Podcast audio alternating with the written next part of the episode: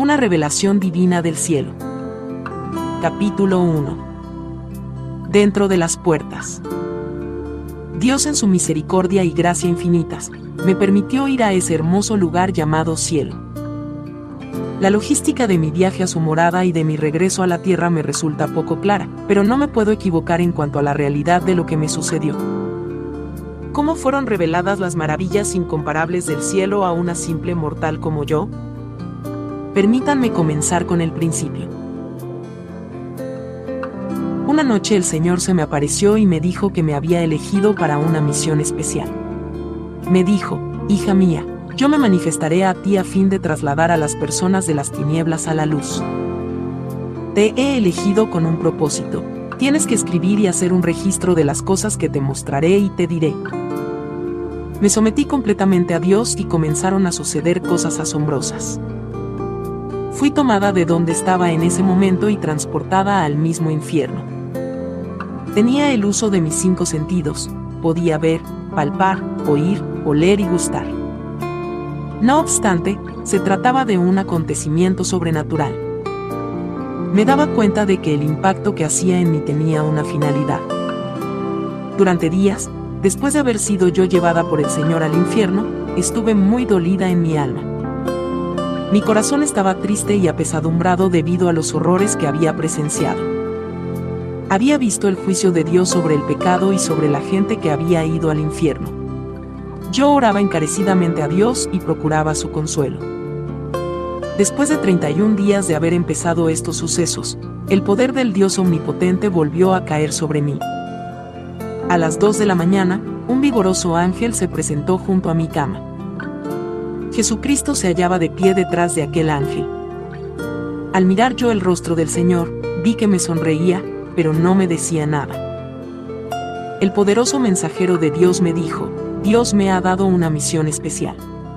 He sido enviado acá para llevarte al cielo y mostrarte parte de este.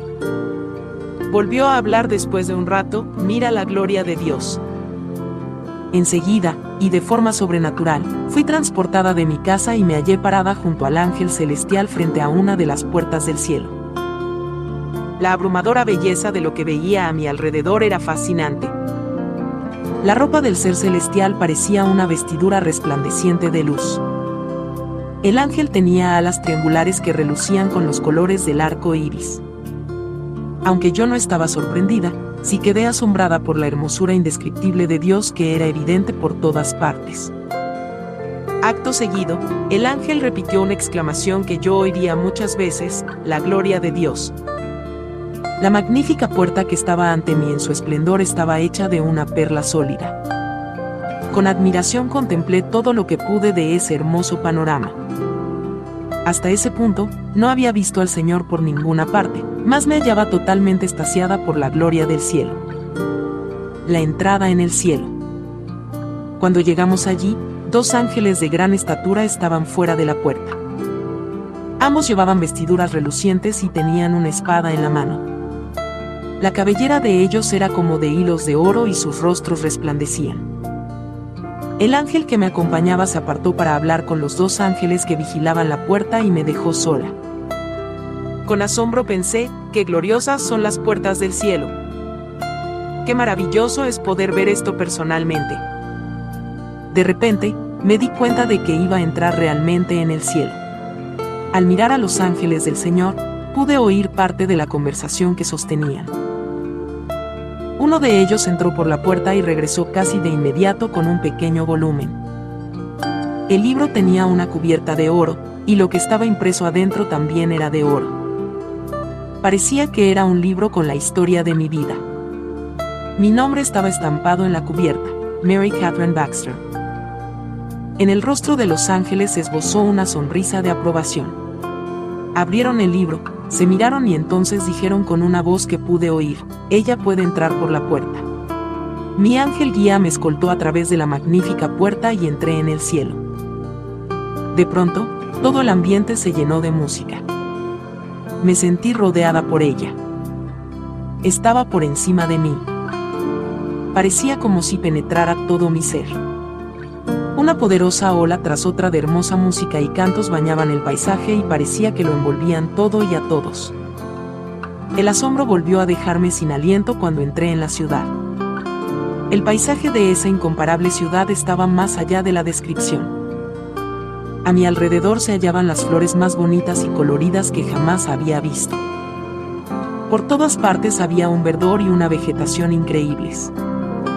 Incluso las flores de las plantas parecían reaccionar a la música y al canto. La música continuaba girando alrededor mío. Parecía como si yo formara parte de aquello. Una cosa es intentar describir las maravillas de esa ciudad, otra bastante distinta es saber que uno compartirá la alegría de ella. Vi algunos de los ciudadanos exuberantes del cielo y todos vestían túnicas. Esta cita bíblica vino a mi mente, en gran manera me gozaré en Jehová, mi alma se alegrará en mi Dios, porque me vistió con vestiduras de salvación, me rodeó de manto de justicia, como a novio me atavió, y como a novia adornada con sus joyas. Isaías 61:10. La felicidad y la alegría que refulgía del rostro de ellos sobrepasan cualquier comparación. El cielo es un lugar real. No es el figmento de alguna imaginación. En la Biblia aparece registrado que Jesús dijo, No se turbe vuestro corazón, creéis en Dios, creed también en mí. En la casa de mi Padre muchas moradas hay, si así no fuera, yo os lo hubiera dicho, voy, pues, a preparar lugar para vosotros. Juan 14, 1, 2. El cielo es un lugar preparado para personas preparadas. Puesto que nosotros como hijos de Dios hemos sido transformados y hechos nuevas criaturas por el milagro de la regeneración, y puesto que ahora somos nuevas criaturas en Cristo, es un gozo saber que el lugar en que pasaremos la eternidad ha sido preparado por el Salvador que nos redimió. El cielo es un lugar perfecto puesto que nuestro Salvador es perfecto, omnipotente y eterno, el cielo tiene también que ser un sitio perfecto. Puesto que Él nos está preparando un lugar allí para que vivamos con Él por toda la eternidad, también nuestra casa eterna será perfecta. Nada echará a perder jamás ninguna parte de esa morada celestial. Nunca se permitirá entrar nada en el cielo que pueda profanarlo o estropearlo. No entrará en ella ninguna cosa inmunda, o que hace abominación y mentira, sino solamente los que están inscritos en el libro de la vida del Cordero. Apocalipsis 21 27. El cielo está fuera del alcance del pecado y de los pecadores de todo tipo y descripción. Se excluirá a Satanás para siempre de ese lugar celestial. También apareció otra señal en el cielo, he aquí un gran dragón escarlata, que tenía siete cabezas y diez cuernos, y en sus cabezas siete diademas, y su cola arrastraba la tercera parte de las estrellas del cielo, y las arrojó sobre la tierra. Y el dragón se paró frente a la mujer que estaba para dar a luz, a fin de devorar a su hijo tan pronto como naciese. Después hubo una gran batalla en el cielo, Miguel y sus ángeles luchaban contra el dragón, y luchaban el dragón y sus ángeles, no prevalecieron, ni se halló ya lugar para ellos en el cielo. Y fue lanzado fuera el gran dragón, la serpiente antigua, que se llama Diablo y Satanás, el cual engaña al mundo entero, fue arrojado a la tierra, y sus ángeles fueron arrojados con él. Entonces oí una gran voz en el cielo, que decía, Ahora ha venido la salvación, el poder, y el reino de nuestro Dios, y la autoridad de su Cristo, porque ha sido lanzado fuera el acusador de nuestros hermanos, el que los acusaba delante de nuestro Dios día y noche. Por lo cual alegraos, cielos, y los que moráis en ellos. Hay de los moradores de la tierra y del mar. Porque el diablo ha descendido a vosotros con gran ira, sabiendo que tiene poco tiempo. Y cuando vio el dragón que había sido arrojado a la tierra, persiguió a la mujer que había dado a luz al hijo varón. Apocalipsis 12, 3, 4, 7, 10, 12 a 13. Esa serpiente, Satanás, y sus huestes impías, no alzarán jamás su fea cabeza en el clima puro y santo del cielo. Los demonios no pueden entrar en el cielo. Los ángeles caídos que se rebelaron contra Dios y no guardaron su dignidad, sino que abandonaron su propia morada, Judas 1.6, no pueden regresar al cielo. No faltará nada en el cielo. No se omitirá ningún detalle que contribuya a que su entorno sea perfecto. Donde quiera que vayamos en la tierra, no importa dónde vivamos o cuán lujosa pueda ser nuestra mansión, siempre tendrá fallas y defectos obvios que impedirán que sea perfecta. en contraste, Dios no ha cometido fallas al construir el lugar llamado cielo. Su gloria, sus bellezas, sus maravillas sobrepasan la capacidad humana para describirlo. Es maravilloso contemplar el esplendor indescriptible de ese hermoso lugar. El brillo combinado de la luz del Hijo de Dios al reflejarse en los muros de jaspe, las puertas de perla, las innumerables mansiones y el hermoso río de la vida crea una escena que ningún artista podría jamás representar adecuadamente. Hogar de almas redimidas. El cielo es un lugar permanente. Ningún enemigo podrá conquistar jamás el paraíso de Dios. No habrá desmoronamiento de sus edificios, decadencia de sus materiales, ni sequedad o muerte de su vegetación. Ninguna niebla o radiación contaminará jamás su atmósfera santa. Esa morada permanente es una ciudad eterna y perdurable. Cantemos este himno escrito por Atiegüelli, una tienda o una choza, ¿qué puede importarme? Me están construyendo un palacio allá arriba, aun cuando me encuentre yo exiliado de él, todavía puedo cantar, a Dios toda gloria, soy hijo del rey. En ese lugar incomparable, los santos encontrarán dulce liberación de todas sus decepciones, angustias, tragedias y desastres. Allí no habrá más pena ni aflicción. Allí no habrá más dolor.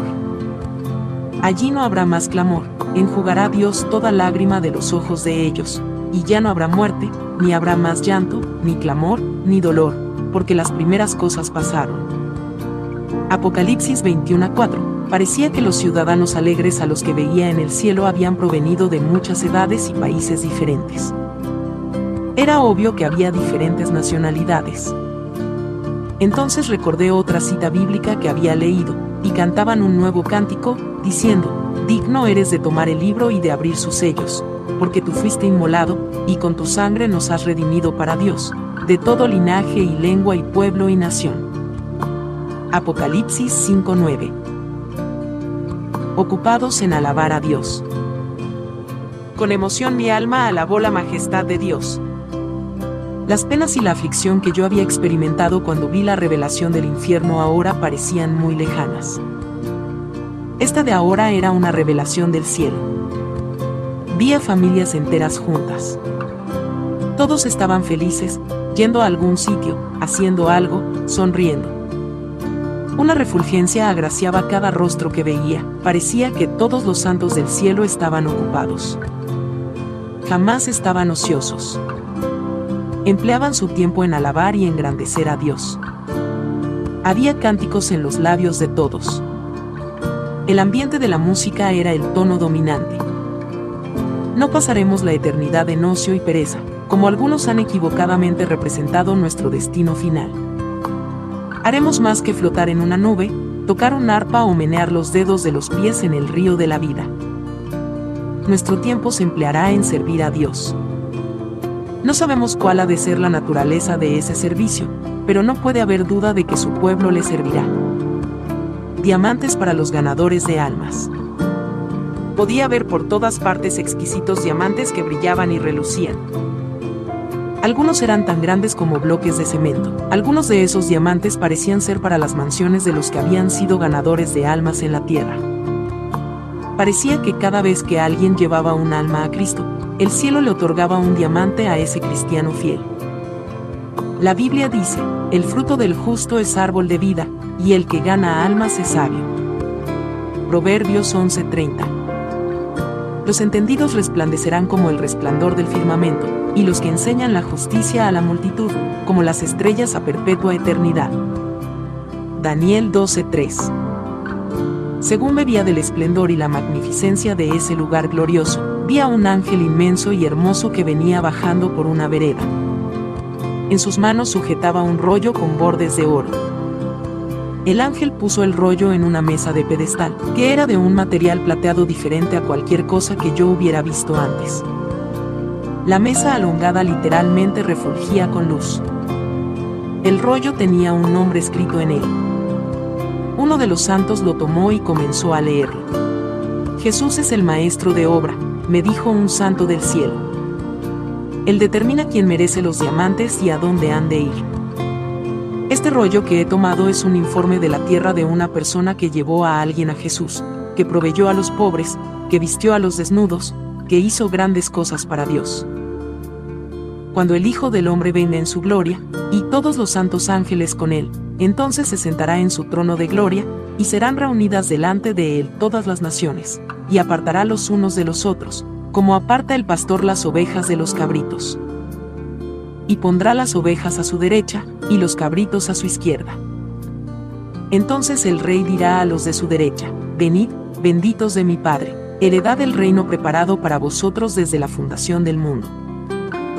Porque tuve hambre, y me disteis de comer, tuve sed, y me disteis de beber, fui forastero, y me recogisteis, estuve desnudo, y me cubristeis, enfermo, y me visitasteis, en la cárcel, y vinisteis a mí.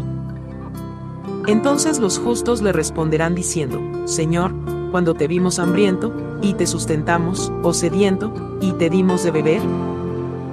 ¿Y cuando te vimos forastero, y te recogimos, o desnudo, y te cubrimos? ¿O cuando te vimos enfermo, o en la cárcel, y vinimos a ti? Y respondiendo el rey, les dirá, de cierto os digo que en cuanto lo hicisteis a uno de estos mis hermanos más pequeños, a mí lo hicisteis. Entonces dirá también a los de la izquierda, apartaos de mí, malditos, al fuego eterno preparado para el diablo y sus ángeles. E irán estos al castigo eterno, y los justos a la vida eterna. Mateo 25, 31, 41, 46. Espacio para todos.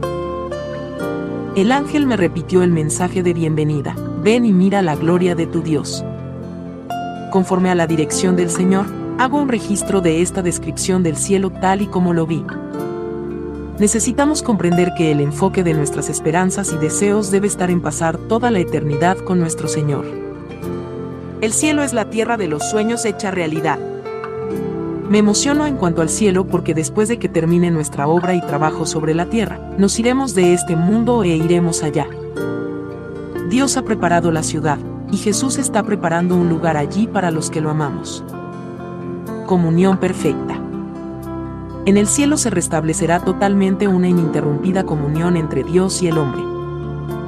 Cuando Adán y Eva estaban en el huerto del Edén, Dios visitaba esta tierra. Después que la comunión con Él fuera arruinada por el pecado y la desobediencia, Dios continuó mostrando su deseo de tener comunión con la humanidad. Su última expresión de amor por la humanidad fue dar a su propio Hijo para que sufriera una muerte inclemente en una cruz cruel. Mediante la muerte y resurrección de Cristo, la comunión entre Dios y el hombre se convirtió de nuevo en una posibilidad. Incluso ahora, las circunstancias de la vida pueden impedir nuestra comunión íntima con Dios pero allá en el cielo no habrá más impedimentos. Conoceremos la comunión verdadera con el Rey de Reyes y Señor de Señores. La comunión con Él será plena. El cielo es la morada del Dios vivo. Está mucho más allá de los cielos atmosféricos y más allá de los planetas y las galaxias. Es la mansión perpetua de los redimidos de Jehová. Isaías 62:12 es el destino eterno de todos los hijos de Dios mediante la fe en Cristo. No necesitamos temer que nos ubiquen en un diminuto departamento en el cielo al que le hayan colocado el rótulo de mansión. Cuando los redimidos de todos los tiempos seamos llevados a nuestro hogar en la gloria. Allí habrá espacio suficiente para todos nosotros para que tengamos una de las muchas mansiones, de las muchas moradas, que Jesús dijo que estaba preparando para nosotros en la casa de su Padre. No se turbe vuestro corazón, creéis en Dios, creed también en mí. En la casa de mi Padre muchas moradas hay, si así no fuera, yo os lo hubiera dicho, voy, pues, a preparar lugar para vosotros. Y si me fuere y os prepararé lugar, vendré otra vez, y os tomaré a mí mismo, para que donde yo estoy, vosotros también estéis y sabéis a dónde voy, y sabéis el camino. Juan 14, 1, 4. El cielo seguramente tiene espacio para todos. Después de esto miré. Y he aquí una gran multitud, la cual nadie podía contar. De todas naciones y tribus y pueblos y lenguas, que estaban delante del trono y en la presencia del Cordero, vestidos de ropas blancas, y con palmas en las manos, y clamaban a gran voz, diciendo, La salvación pertenece a nuestro Dios que está sentado en el trono, y al Cordero. Y todos los ángeles estaban en pie alrededor del trono, y de los ancianos y de los cuatro seres vivientes, y se postraron sobre sus rostros delante del trono, y adoraron a Dios. Apocalipsis 7, 9, 11. Lágrimas en el cielo. Luego fui llevada a un lugar en particular en que el ángel se detuvo y me dijo, Dios quiere que te muestre la habitación de las lágrimas. Muchas veces, puede que ustedes hayan leído varios pasajes en el libro de los Salmos acerca de nuestras lágrimas y sobre cómo se ocupa Dios de nosotros. Los ángeles captan nuestras lágrimas y las meten en redomas, o sea, vasijas. Ver Salmos 56, 8. Muchas veces me había preguntado qué significaba eso. Sé que muchos de ustedes que leen estas palabras han vertido muchas lágrimas por sus seres queridos, sus hijos, su cónyuge o sus familiares. Especialmente, si la persona ha pasado por una separación o por un divorcio, ha sentido como si se hubiera esfumado toda esperanza. Ustedes se han afligido por los seres queridos que han perdido. Quiero decirles que Dios me mostró una habitación de lágrimas. Era tan bella. El ángel me condujo a un gran vestíbulo que no tenía puerta. Al mirar en su interior, pude ver que la habitación misma no era muy grande, pero la santidad y el poder que irradiaba de allí me asombraron. Amueblada con estantes de cristal, las paredes interiores brillaban con luz. En los estantes había muchas vasijas, algunas de las cuales estaban en grupos de tres y parecían ser de cristal transparente. Debajo de cada conjunto de vasijas brillantes semejantes al cristal había una placa con un nombre en él. Había muchas de estas vasijas en la habitación. Entonces, vi a un hombre dentro de la habitación que parecía haber sido glorificado. Su túnica, de color morado oscuro, era muy bonita y parecía de terciopelo.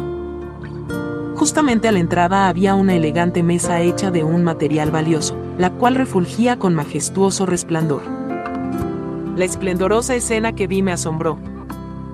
En la mesa había libros que parecía como si hubieran sido cosidos con el más bello género, parecido a la seda, que jamás yo hubiera visto. Algunos tenían diamantes, perlas y encajes, otros tenían gemas verdes y moradas. Todos habían sido hechos de forma elaborada. Pensé, Dios, qué bellos son estos libros. Me encantan los libros. Estos, en particular, me atraían. Eran asombrosos. Al contemplarlo todo, me sentí maravillada. De pronto, el hombre de la habitación me dijo, ven y mira. Quiero mostrarte esta habitación y explicarte acerca de las lágrimas. Esta es una de muchas habitaciones iguales. Estoy a cargo de esta. Según él hablaba, pasó un ángel enorme por el vestíbulo la belleza y majestad de aquel ser celestial me asombró. Me di cuenta de que llevaba una vestidura blanca, reluciente, con reborde de oro por toda la parte delantera. Parecía medir cerca de 12 pies de estatura y tenía alas muy grandes. El ángel tenía una pequeña copa en las manos. La copa dorada estaba llena de un líquido, ver Apocalipsis 5.8. El hombre de la habitación me dijo, él me acaba de traer una copa de lágrimas de la tierra. Deseo que veas lo que hacemos acá con ellas. El ángel le entregó la copa, junto con un pedazo de papel. La nota tenía el nombre de la persona cuyas lágrimas estaban en la copa. El hombre de la habitación leyó la nota y entonces se dirigió a uno de los lugares en que se guardaban las vasijas. Leyó la placa debajo de la vasija y yo sabía que coincidía con la persona de la tierra cuyo nombre venía en la nota. El hombre tomó la vasija, que estaba casi llena, y la acercó a la copa. Vertió entonces las lágrimas de la copa dorada en la vasija. Quiero mostrarte lo que hacemos aquí, me dijo el hombre. Cuéntaselo a la gente de la tierra. Entonces llevó la vasija hacia la mesa, tomó uno de los libros, lo abrió, y dijo, las páginas del libro estaban totalmente en blanco. El guardián de la habitación me dijo, Estas son las lágrimas de los santos de Dios en la tierra según claman a Dios. Mira lo que sucede. Entonces, el hombre vertió una gota de la vasija, una lagrimita, en la primera página del libro.